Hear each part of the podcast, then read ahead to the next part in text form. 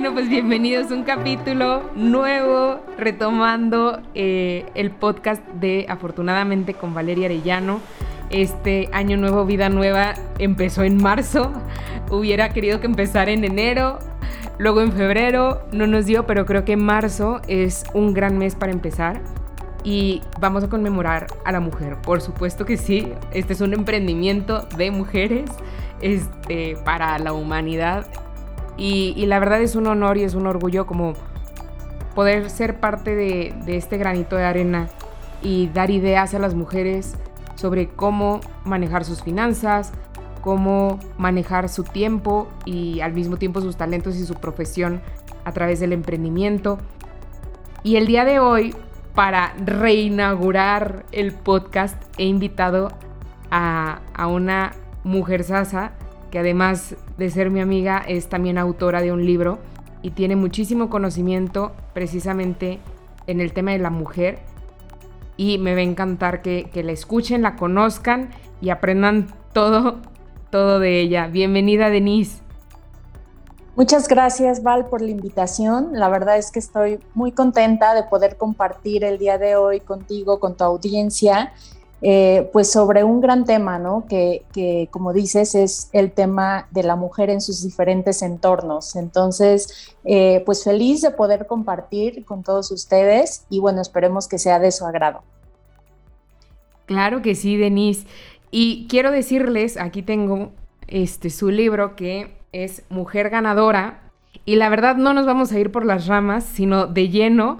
Eh, le he preparado algunas preguntitas para ella pero quiero que nos platique de su libro que está increíble, o sea, no es una novela, no es, eh, o sea, tiene contenido muy sólido y quiero que nos platique de él porque realmente se nota cómo hay una mente maestra detrás que, que está estudiando y que está generando nuevos conocimientos.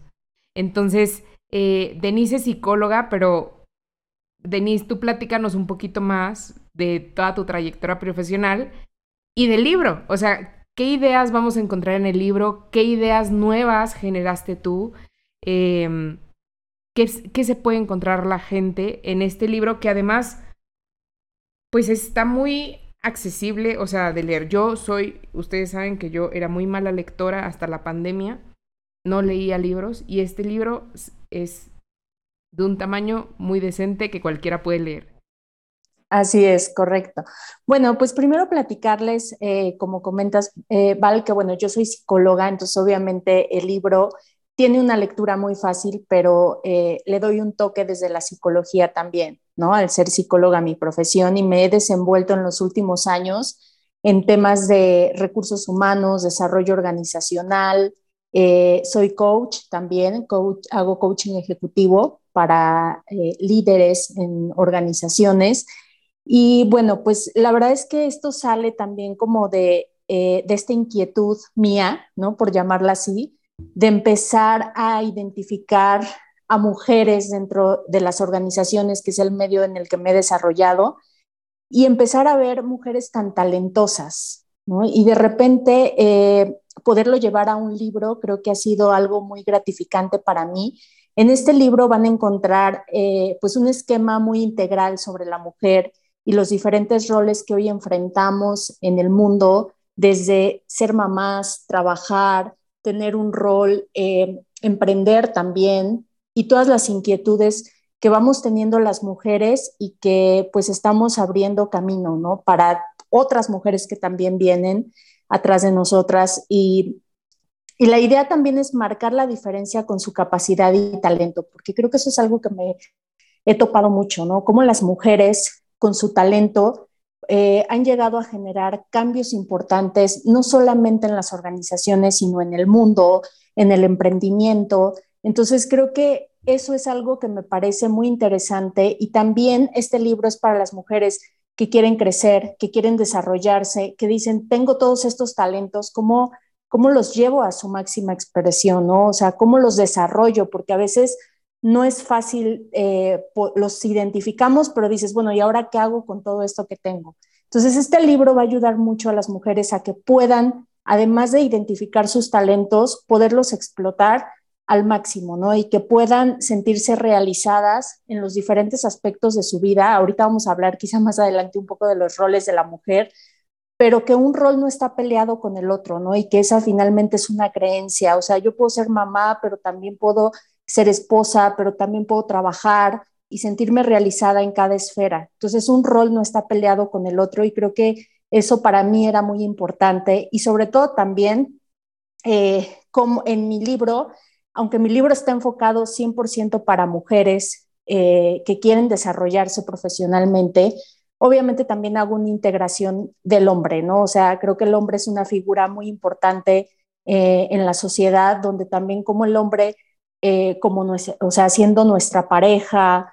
o teniendo un mentor, nos puede ayudar desde su rol de empoderamiento a crecer y a desarrollarnos, ¿no? Y a ir juntos, ¿no? No se trata como de de uno es más, otro es menos, no, sino de vamos juntos, ¿no?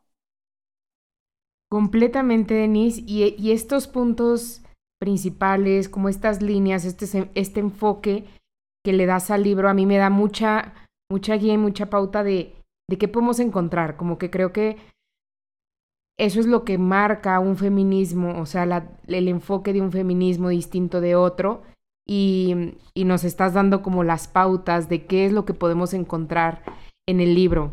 Yo quisiera preguntarte, porque no nada más eres psicóloga, eh, tienes una maestría y aparte ciertas certificaciones, además de una trayectoria profesional que son parte del libro, ¿no? O sea, creo que se ven proyectadas en el libro. Eh, este libro a lo mejor pudo haber sido escrito por por una mamá con cinco hijos que te está platicando de la mujer ganadora en la familia. O pudo haber sido escrita por una emprendedora, o pudo haber sido escrito por una empresaria. O, y sin embargo, creo que toda tu carrera profesional, desde tus estudios hasta tu su ejecución en el ámbito laboral que te ha tocado vivir, es muy enriquecedor y muy particular, porque finalmente es ahí, en la vida profesional, eh, en la vida laboral, en donde la mujer ha tenido quizás resistencias o tiene resistencias para crecer.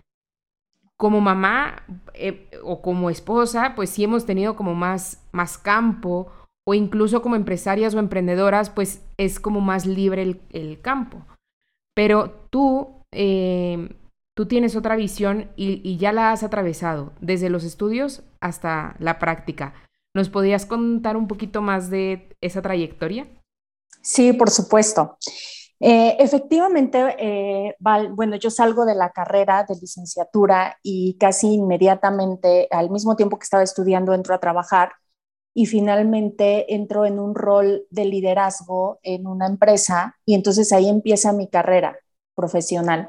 Y entonces, eh, en ese momento, eh, en esa experiencia, por ejemplo, eh, me enfrento a situaciones que creo que todas las mujeres nos enfrentamos cuando vamos avanzando profesionalmente, ¿no? Y definitivamente en esta primera experiencia de profesional, ¿no? Me encuentro con una gran oportunidad, con líderes que creen en mí y que me dan esa oportunidad al ser mi primer trabajo de ejercer de ser responsable de un área de recursos humanos y poder tener esa oportunidad de desarrollo.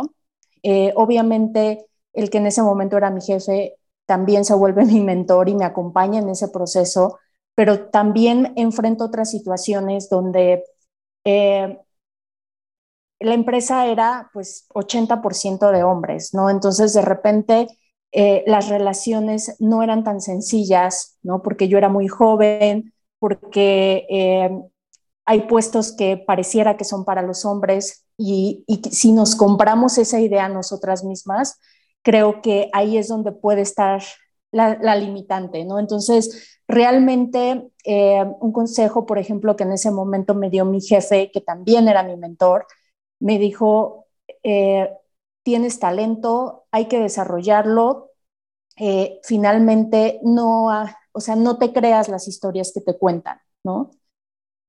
Estás aquí, se te dio la oportunidad y en eso tienes que confiar y creer. Y creo que me enfoqué en eso, ¿no? O sea, todos los comentarios que había a mi alrededor de que a lo mejor ese puesto era para un puesto para hombres, creo que los hice a un lado y al final el resultado fue muy positivo porque efectivamente eh, pues fue una, un momento de mi vida muy exitoso y que yo acababa de terminar la carrera y que tenía 21 años, ¿no? Entonces así empiezo mi carrera profesional.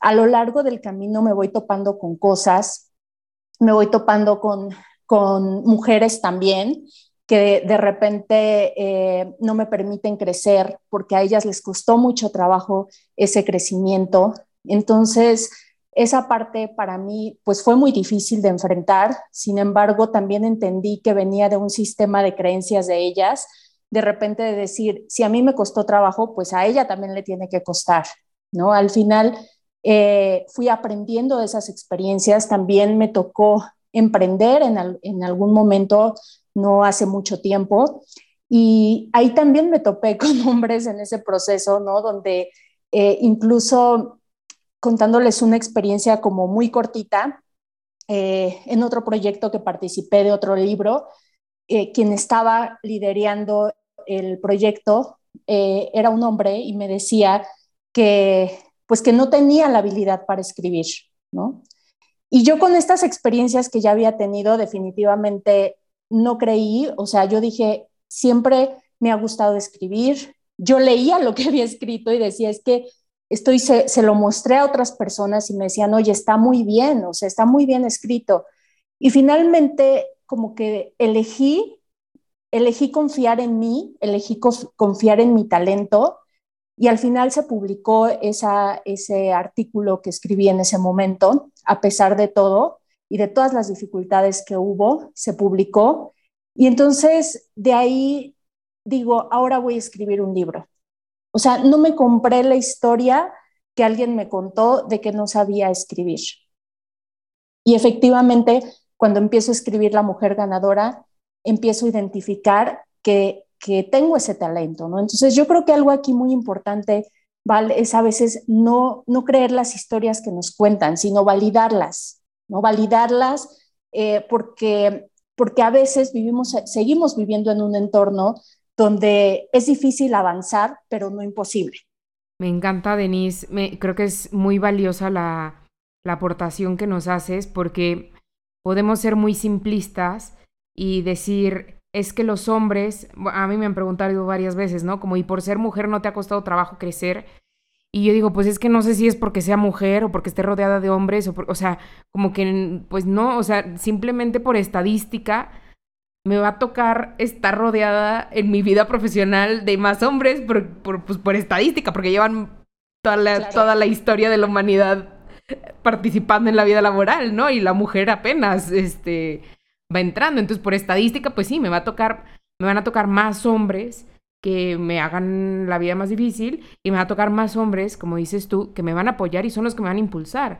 O sea, yo no creo que sea una cuestión de género y creo que algo que sí podemos, em, o sea, sí hay detalles sí hay, y sí hay cosas, pero si vamos con esa mentalidad por la vida, nosotros solos nos vamos a cerrar las puertas, ¿no? Porque voy a cerrar las puertas porque voy a ver con ojos de desconfianza a cualquier hombre y este y, y pues eh, no es que sea hombre o sea mujer, o sea, es que hay personas que quieren meterte el pie, hay personas que no te quieren apoyar o hay, y hay personas que, que yo creo que incluso en las dificultades,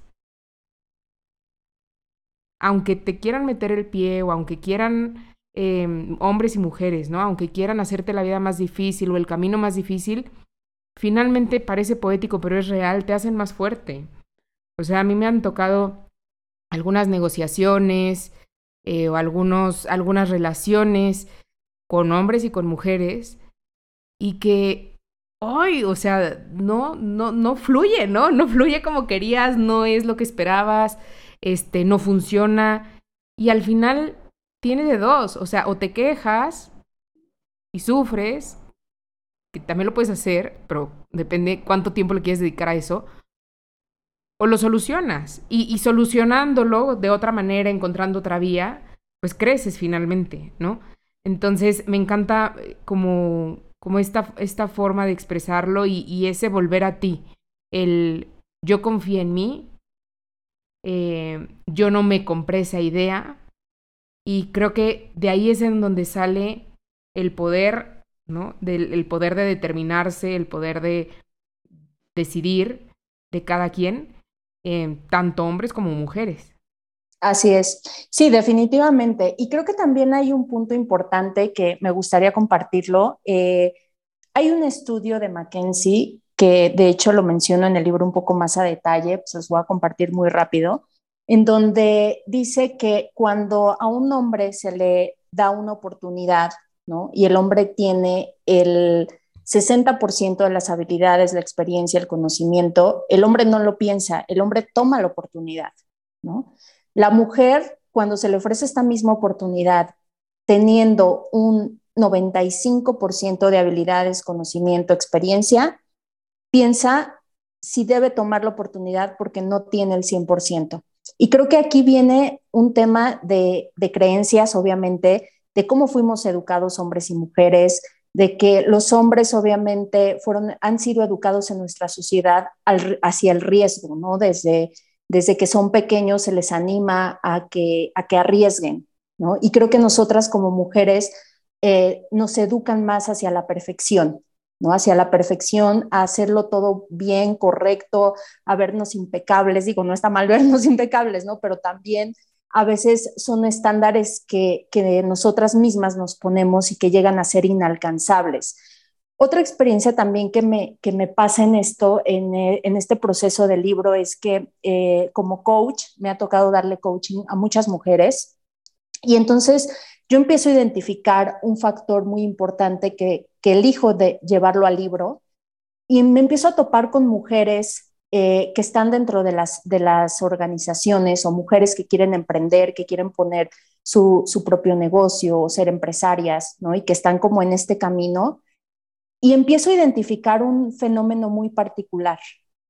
Mujeres con grandes talentos, mujeres inteligentes que van con todo, pero a veces hay algo que las frena y eso es un factor que veo muy común, ¿no? Eh, una es el tema de este sentido de perfección, de decir lo tengo que hacer perfecto eh, y que genera mucho estrés, mucha frustración y que terminan no disfrutando lo que, lo que les apasiona.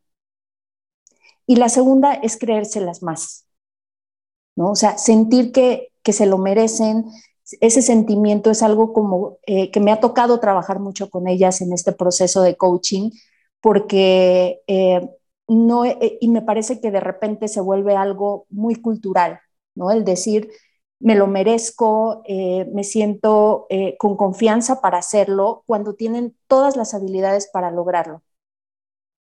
Entonces, creo que son dos aspectos que también llevo mucho al libro, en donde hablo de la autoestima, de la confianza personal, que son eh, de enfrentar los miedos, de enfrentar las creencias, que son tan vitales para alcanzar lo que deseamos, ¿no? Puede ser un emprendimiento, puede ser un puesto ejecutivo, puede ser eh, algo diferente, ¿no? Pero porque cuando hablo de mujer ganadora, no hablo de un rol específico, sino hablo de una mujer que se siente satisfecha con lo que hace. Me encanta, Denise, y esto que acabas de decir es tal cual su libro.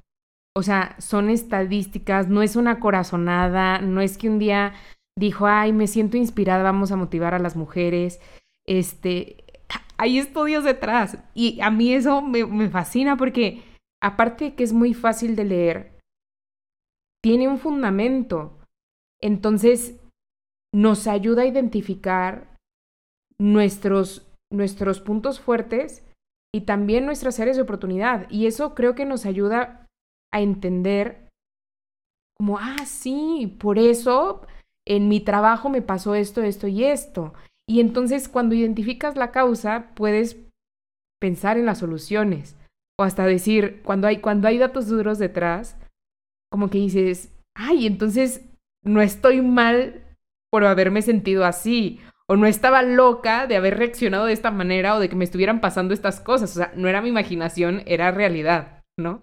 Así es, totalmente de acuerdo. Y sobre todo eso, ¿no? Que es algo como muy común que vivimos cuando queremos empezar a crecer, eh, enfrentarnos a estas situaciones sociales, ¿no? Que definitivamente eh, sí hay una brecha, ¿no? Sí hay una brecha que nos toca a las mujeres eh, tratar de, ir eh, posicionándonos, por llamarlo así, o empoderándonos para, porque finalmente creo que hay mucho talento, por ejemplo, en México, ¿no? O sea, y si nos vamos a Latinoamérica también, o sea, hay mucho talento que creo que se necesita, o sea, se necesitan mujeres emprendedoras, se necesitan mujeres empresarias, se necesitan mujeres en roles de liderazgo, ¿no? Porque además eh, creo que le damos ese toque de sensibilidad, ese toque de, este, eh, también está comprobado en las estadísticas que las mujeres eh, tenemos la habilidad de desarrollar equipos de trabajo mucho más diversos, ¿no? Y que eso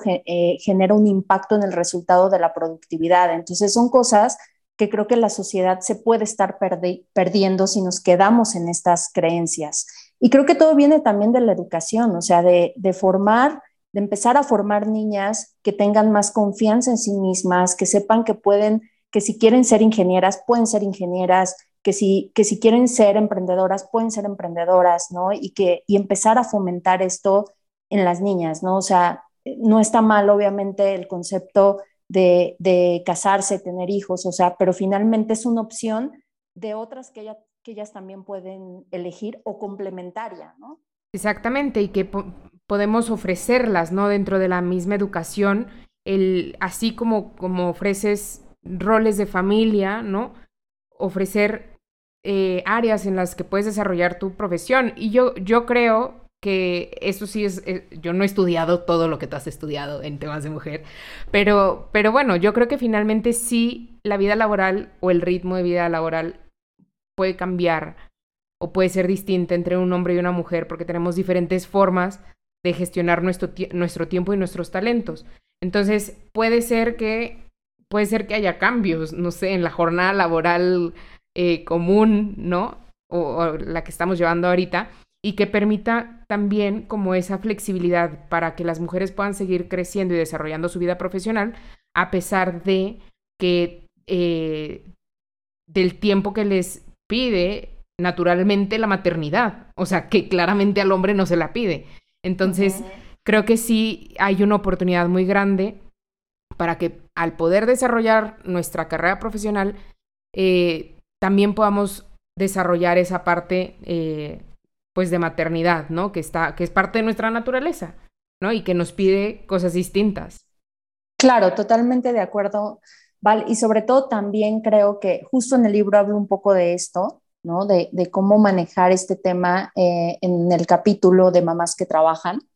Eh, que este capítulo también pues fue muy inspirado en, una experiencia eh, personal. No yo, yo no soy mamá, pero sí tuve una mamá que trabajaba, ¿no? Entonces, eh, me tocó ver cómo eh, compaginaba este rol de ser mamá de tres hijos y además este, de tener que ir a trabajar todos los días y dar resultados en su trabajo y también como mamá. Y realmente eh, para mí ha sido el aprendizaje más cercano en donde se puede hacer, con una filosofía también de, calidad, ¿no? De, de, a lo mejor no voy a estar todo el tiempo, pero sí puedo dar calidad y manejar sobre todo los sentimientos de culpa que a veces eh, son los que llegan, los que hacen que las mujeres tomen las decisiones de dejar sus carreras, ¿no? O de dejar su profesión que, es importante para ellas también.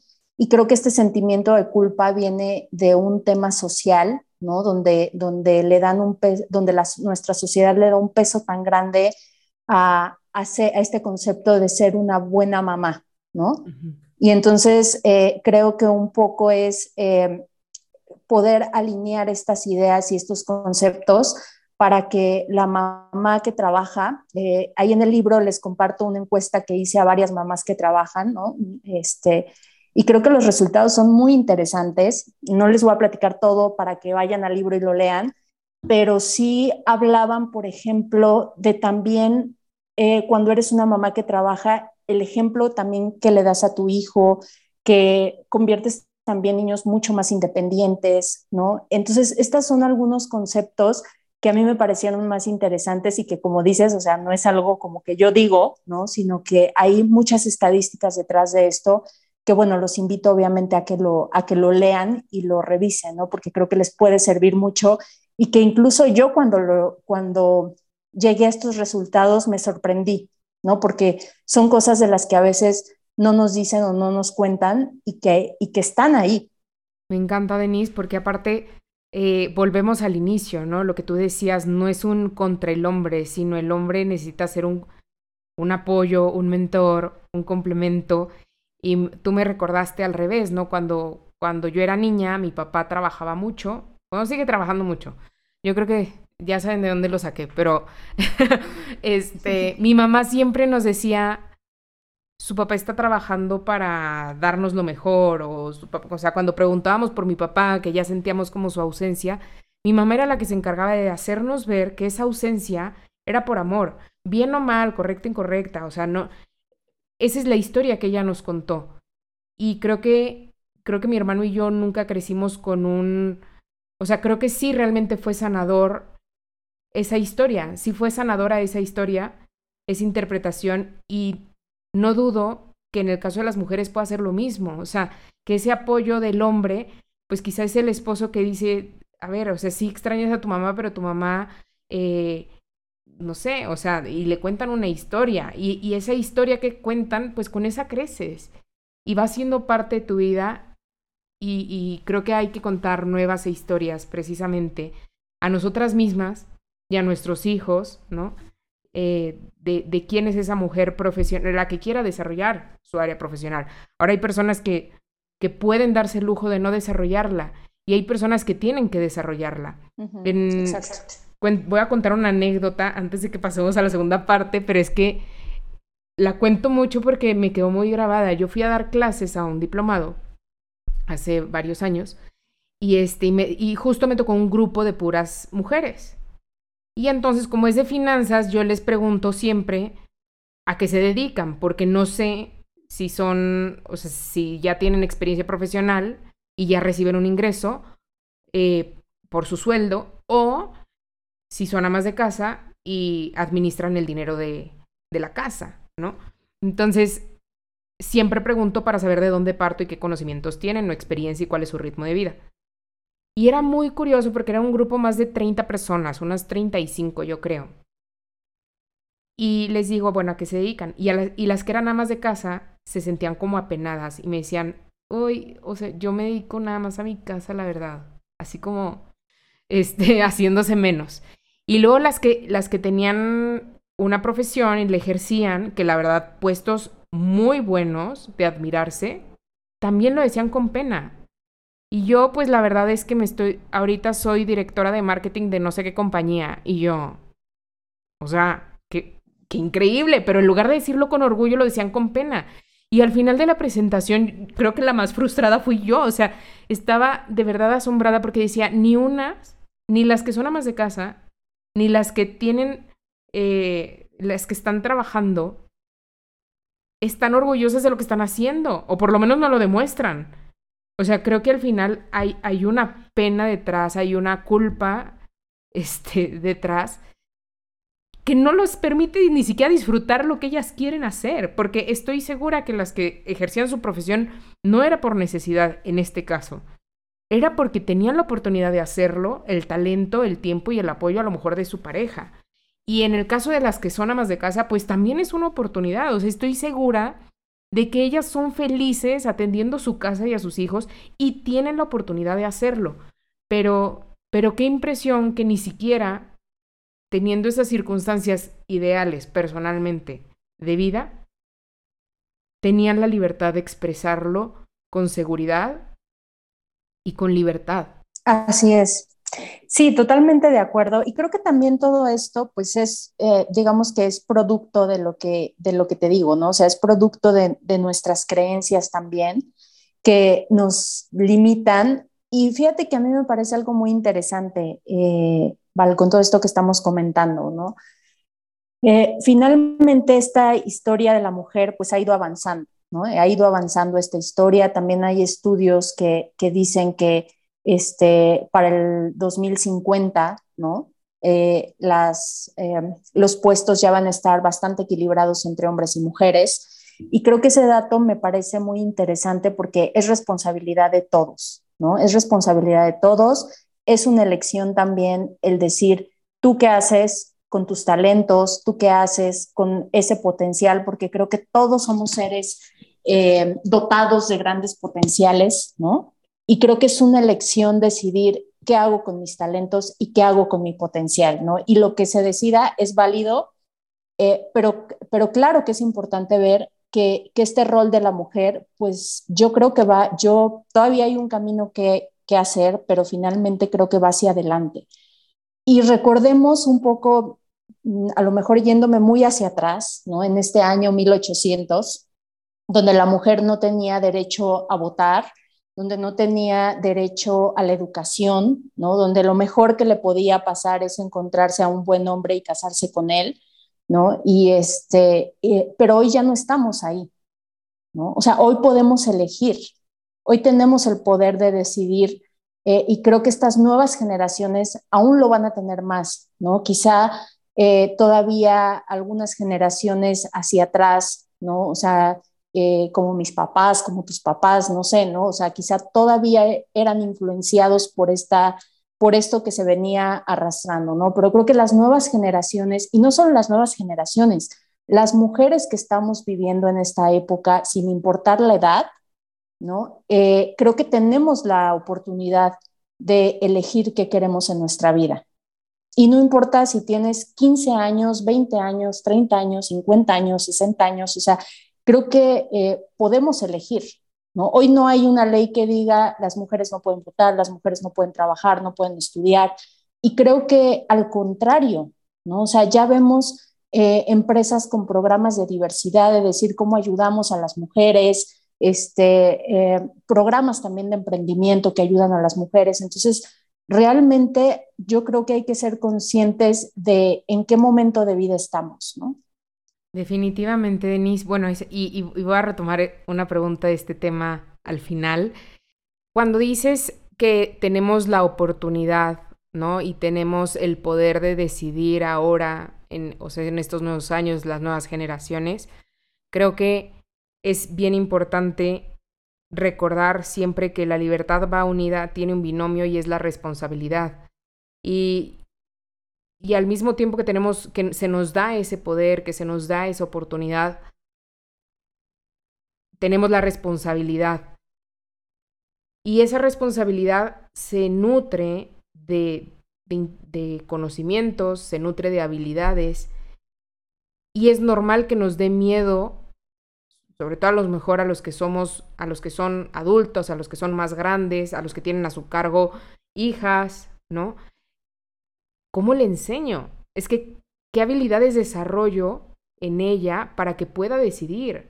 Para que tome buenas decisiones. Me, hay, tengo varios casos. En la parte financiera es muy claro cuando hay alguna separación, algún divorcio y la mujer no sabe, o incluso un tema de herencias, ¿no? Y la mujer no sabe manejar el dinero, de nada le sirve el dinero, porque no sabe cómo manejarlo.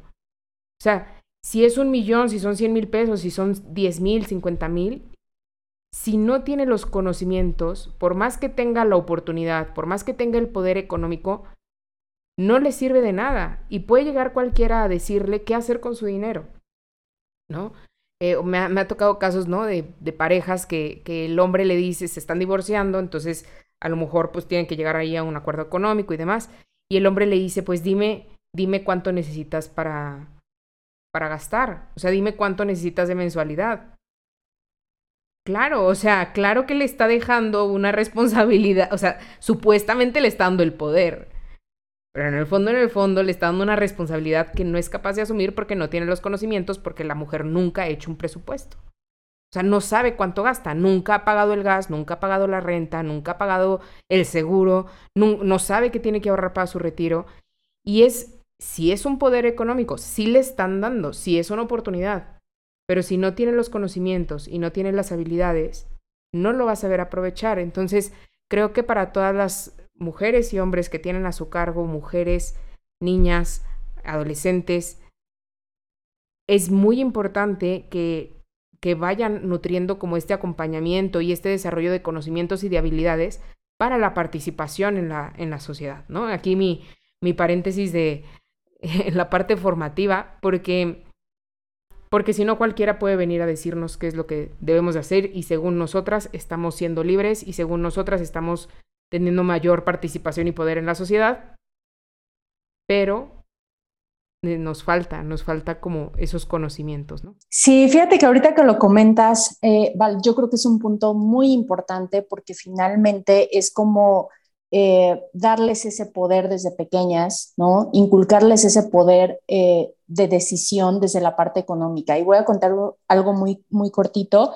Em, hace más o menos como un mes estaba dándole coaching a una, a una chica, ¿no? Que dejó su profesión porque eh, eh, su esposo le dijo que pues ella no iba a tener necesidad, que, este, que pues él la iba a, ayudar económicamente, ¿no? O sea, la iba a mantener en pocas palabras. Y que él prefería que se dedicara pues al cuidado de su hijo. Y esta chica la acababan de nombrar directora de marketing de una empresa muy importante. Y bueno, ella toma la decisión de, de, de dejar el puesto y entonces dedicarse al cuidado del hogar, ¿no? Y un poco lo que me decía, eh, ya pasó un tiempo, bastante tiempo, bastantes años de, que esto sucedió, y ella me dice, quiero retomar mi, mi, carrera, ahora cómo me empodero, cómo, cómo retomo mi poder, porque pues eh, lo que su esposo le dijo no pasó, o sea, no, no cubrió como esta parte que habían acordado, ¿no? Eh, ella está muy limitada también económicamente y me dice, ¿cómo recupero mi poder? Y un poco lo que yo platicaba con ella era primero económicamente, ¿no? Además de emocional, económicamente, porque obviamente, digo, hay muchos temas, ¿no? De que la relación a lo mejor ya no está funcionando, etcétera. Pero el primer punto que yo le decía a ella muy importante es recupera tu economía, ¿no? Porque de ahí vas a poder ir recuperando más cosas. Y creo que cuando tienes esa independencia económica, independientemente de los acuerdos que puedas tener con tu pareja, eh, tienes más poder de actuar y de tomar decisiones. ¿no? Entonces creo que es algo, como tú bien lo mencionas, que, hay que eh, pues seguir reforzando en, la educación de las niñas, ¿no? Definitivamente, Denise. y pasando a una a una siguiente etapa, bueno, ya les dimos algunas probaditas, probadotas del, del libro. Em, antes de, pasar a la siguiente etapa, todos pueden conseguirlo en México. ¿En, en dónde, Denise? Está en Sanborns, en las librerías Sanborns, en Gandhi, en el sótano. Eh, bueno, ahí es donde lo pueden encontrar. Es Mujer Ganadora, es un libro azul, este, que tiene una flor de lis amarilla en la portada, para los que no están viendo aquí la foto, y también las tus redes sociales, este, Denise. Bueno, me encuentran como Denise Carol 85 en, este, en Instagram, en Facebook y en LinkedIn. Muchísimas gracias, Denise. Bueno, ya saben, para que tengan ese libro, creo que es un libro de cabecera. Yo no había tenido en mis manos un libro tan estructurado, con tantos fundamentos y al mismo tiempo tan inspirador, ¿no? O sea, como por decirlo así, científico pero inspirador. Este, sí, este, y que de verdad creo que nos da mucha pauta para nuestro día a día y para con nosotros mismos, con nosotras mismas y con las mujeres que, con las que tenemos contacto. Quisiera pasar esta segunda etapa, Denise. Este, ya sé que se nos, se nos fue el tiempo, pero hay mil cosas que platicar contigo. Vamos a tratar de ser más breves. Este, pero ahora platícanos tú, o sea, esa, esa historia, ese reto, ¿cómo fue tu experiencia de escribir el libro?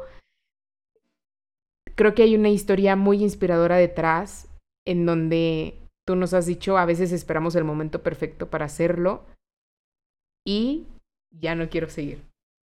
Así es. Sí, efectivamente, eh, la verdad es que te puedo decir que, bueno, la pandemia un poco influyó para que esto se diera. ¿No? O sea, porque la verdad es que era algo que ya traía en mi cabeza, pero no había tenido el tiempo de hacerlo, ¿no? Y en este momento donde, donde para mí fue una pausa en muchos aspectos de mi vida, este, retomo este proyecto que, que era algo muy importante y empieza a surgir mujer ganadora con una recopilación de, cosas ¿no? que, yo ya traía en mi mente y sobre todo también eh, pues eh, eh, tuve diferentes factores que me inspiraron. ¿no? El libro principalmente pues está dedicado a mi mamá porque ese libro existe gracias a ella, a lo que, a lo que creó en mí, a la formación que me dio, a, este, a todo lo que inculcó en mí eh, gracias a eso, ese libro existe, ¿no? Y, la principal fuente de inspiración fue mi mamá.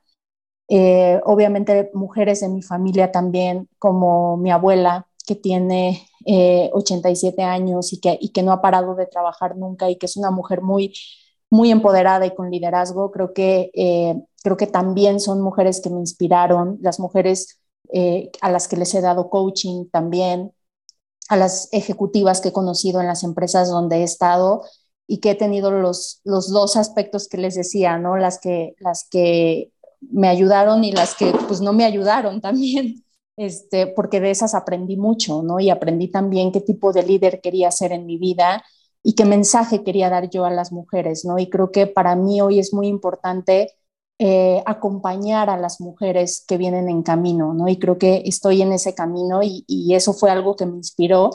Y también, obviamente, pues hubo un hombre que me inspiró mucho, que es mi mentor, que se llama Orlando Plúa y que pues me acompañó y que él escribe el prólogo y que de repente cuando yo estaba entre el sí lo escribo o no lo escribo, él era alguien que, que me decía, lo tienes que escribir, ¿no? Entonces, eh, creo que cuando empecé, lo más difícil fue empezar definitivamente y creo que cuando empecé a escribirlo ya no pude parar.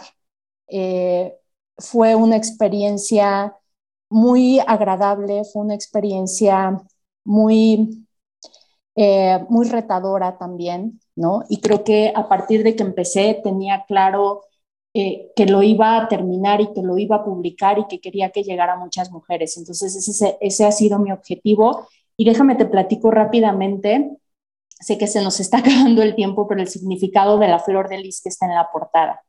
Y la flor de lis, eh, pues es un símbolo de la humanidad que está hecho para, los, para nosotros, para los seres humanos, y que se ha tomado, quien primero tomó esto, pues fue la corona francesa como un símbolo y un símbolo de poder.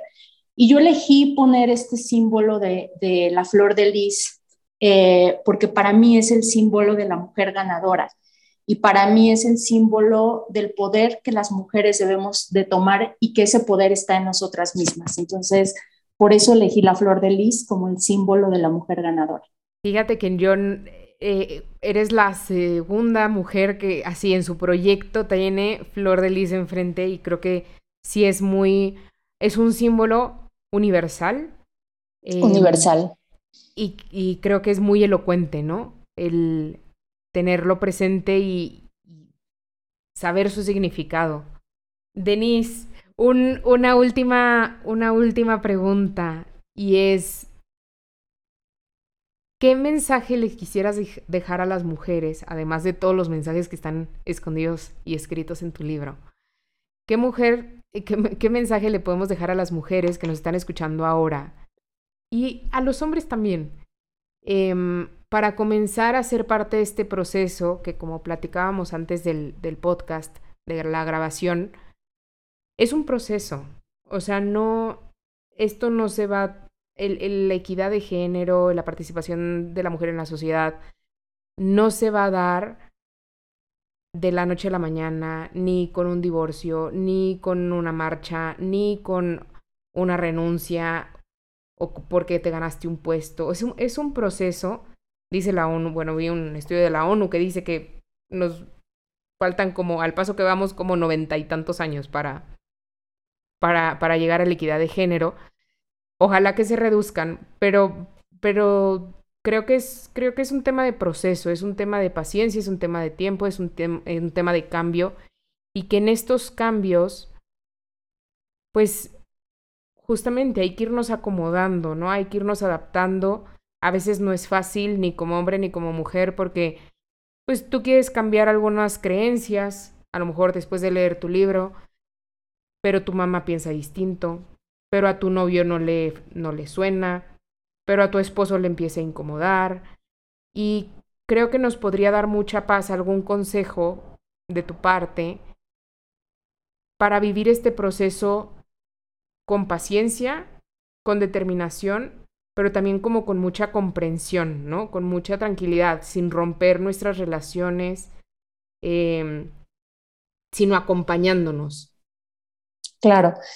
Fíjate que tengo un par de, consejos que quiero compartirles, ¿no? Y el primero es eh, que no se conformen, ese sería el primero, que vayan por sus sueños, que se preparen también, ¿no? Porque eh, no solo es como soñar en esta idea de eh, como muy, muy de, este, no sé, ¿no? Como muy inspiradora, que está bien, pero también hay que prepararnos para alcanzar esos sueños, ¿no? Entonces, yo les diría que se preparen, que estudien, que lean, que tengan proyectos. Qué padre si tienen un proyecto de vida con su pareja, eso está increíble, pero también hay que tener nuestros proyectos personales como mujeres. Entonces, eso creo que es algo que sirve mucho y estar leyendo, preparándonos eh, eh, como muy activas en esa parte, ¿no?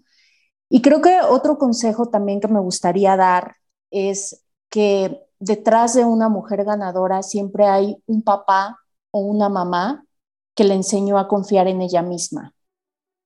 Entonces, yo ahí les diría, si tienen eh, bajo su responsabilidad una niña, un adolescente, ¿no? Enséñenle a confiar en ella. Enséñenle que sus sueños son posibles, ¿no? Que los puede cristalizar. Entonces, creo que eso es lo que dejaría como, como mensaje final. Y me gustaría nada más cerrar también con una frase que dice, una mujer ganadora es una soñadora que no se rinde. Entonces, vayan por sus sueños, vayan por sus proyectos y no se rindan. Obstáculos siempre va a haber, ¿no? Pero, pero eso también es lo que nos mantiene vivos. Definitivamente, Denise, muchísimas gracias por enriquecernos tanto con todos tus conocimientos, con toda tu experiencia.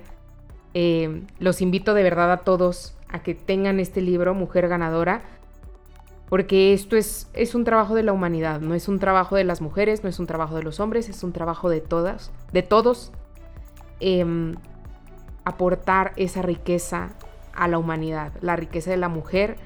Em, un coach decía, todo lo que hagan va a ser innovador porque pues prácticamente apenas van empezando a, empezamos a ver sus ideas en en la industria, en la empresa, en la vida laboral y creo que va a ser muy enriquecedor. Muchísimas gracias Denise, qué manera tan extraordinaria de iniciar este mes de marzo con tu podcast, con tu entrevista y también de reiniciar, tener el honor de reiniciar esta serie de, de podcast, de entrevistas para a través de afortunadamente. Pues muchísimas gracias por este espacio y gracias a todos por habernos escuchado. Muchas gracias.